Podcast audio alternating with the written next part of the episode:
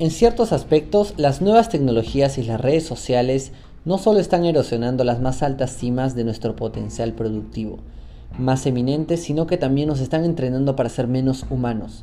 Tenemos menos conversaciones reales, menos contactos verdaderos y menos interacciones significativas.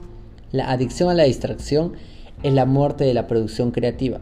Llenar horas valiosas con actividades carentes de sentido es la droga de moda.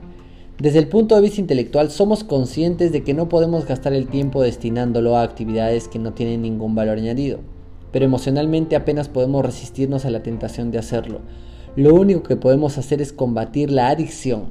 Este comportamiento le cuesta a las organizaciones miles de millones de dólares en pérdida de productividad y en una gran cantidad de eficiente. Las personas cometen ahora más errores que nunca porque no están centradas en lo que están haciendo. Su valiosa atención les ha sido confiscada por un uso absurdo de la tecnología. Su capacidad de concentración ha sido secuestrada y como consecuencia han perdido la oportunidad de realizar sus mejores trabajos y de alcanzar una vida más satisfactoria.